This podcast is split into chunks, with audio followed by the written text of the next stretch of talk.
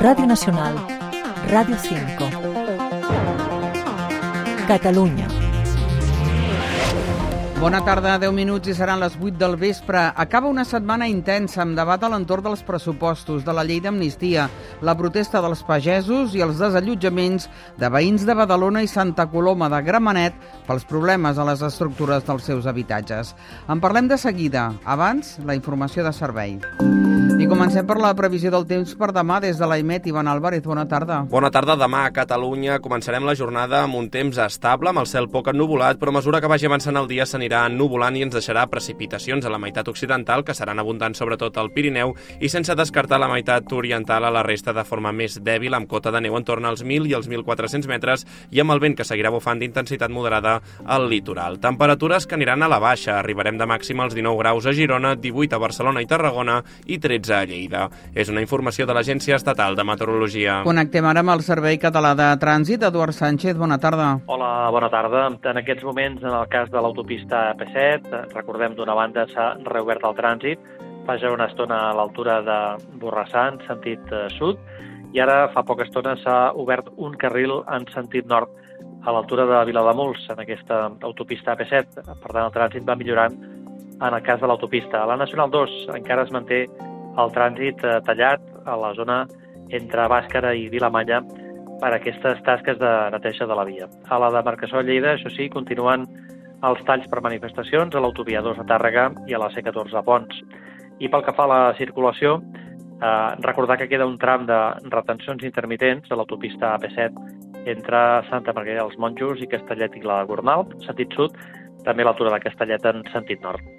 És tot, bona tarda. Gràcies, salutacions a Marc Willi a les vies de so i de qui us parla Rosa Quitlet. Comencem. Catalunya.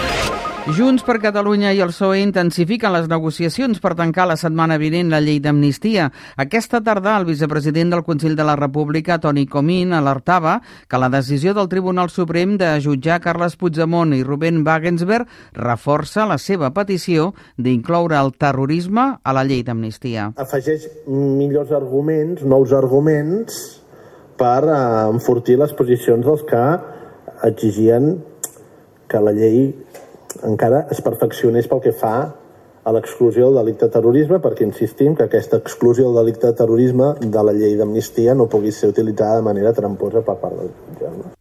Comín ha fet aquestes declaracions a la primera reunió del nou Consell de la República aquest divendres a Ribes Altes, a la Catalunya Nord, prop de Perpinyà, acte en el que també ha remarcat que l'obertura de la causa penal és la ingerència més grotesca que ha fet el poder judicial espanyol.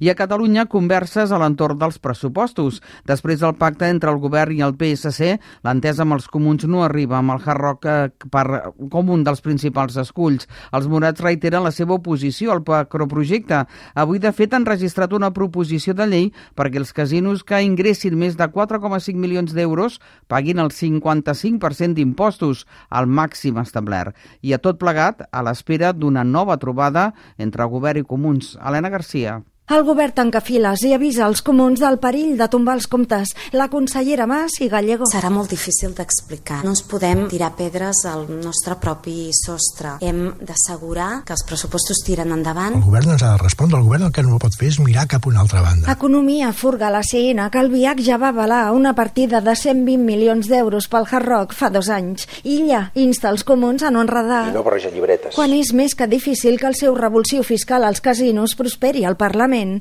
i reclama al govern que continuï la tramitació del Hard Rock. Seguir la tramitació administrativa. El president no dona amb l'al·licient per atreure els comuns que es tornaran a reunir dilluns amb el govern amb l'escenari plausible que s'assumin a la CUP amb una esmena a la totalitat dels comptes i el temps s'esgota. Continuem pendents de les protestes dels pagesos i dels talls de carretera. El Bages, recordem que han decidit desconvocar la marxa lenta que volien fer aquesta tarda a la C-16 davant la forta presència policial. Mentrestant, a Tàrrega, el tall de l'A2 continuarà fins demà al migdia. Això sí, adverteixen que en cas que no hi hagi avenços, en les pròximes setmanes tornaran a sortir al carrer. Joana Cendra. Sí, mantenen el tall fins demà al migdia perquè diuen és la seva manera de pressionar el govern. N'estan farts els problemes del sector sector, la sequera, els baixos preus, la fauna salvatge, entre d'altres, i per això esperen que les properes setmanes se'ls doni resposta. Ramon Gomà és un dels portaveus.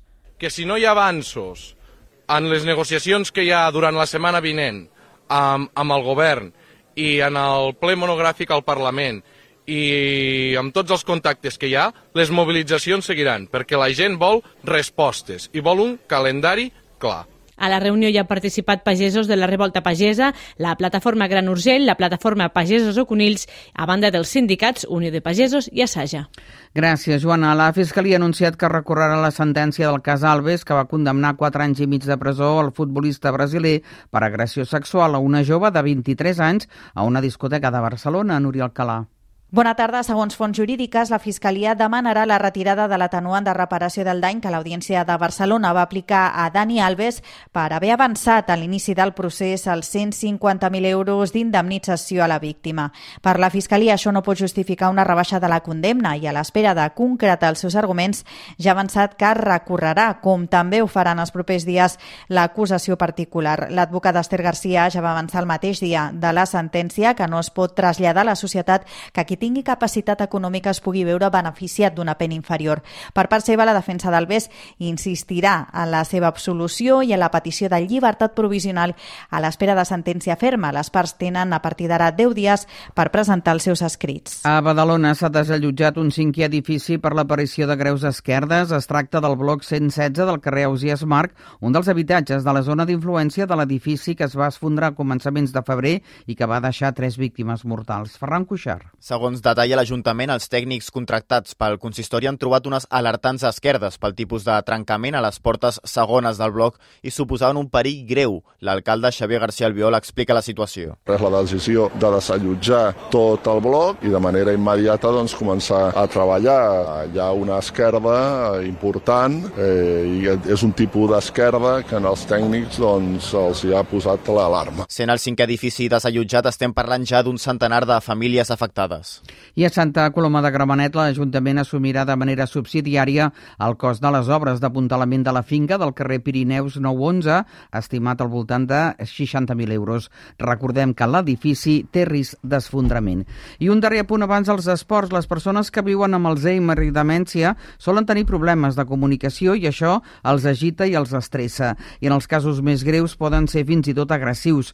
Per avançar-se a aquests episodis, una empresa catalana instal·lada a la Universitat Politècnica ha dissenyat uns mitjons intel·ligents que avisen els cuidadors amb prou marge per poder actuar. Anna Banyeres. Aquests mitjons funcionen amb uns sensors gens invasius que recullen dades com la temperatura o el moviment, entre d'altres paràmetres. Després s'envia el núvol i allà realitzen els càlculs que determinen en temps real si la persona està en estat d'estrès o no.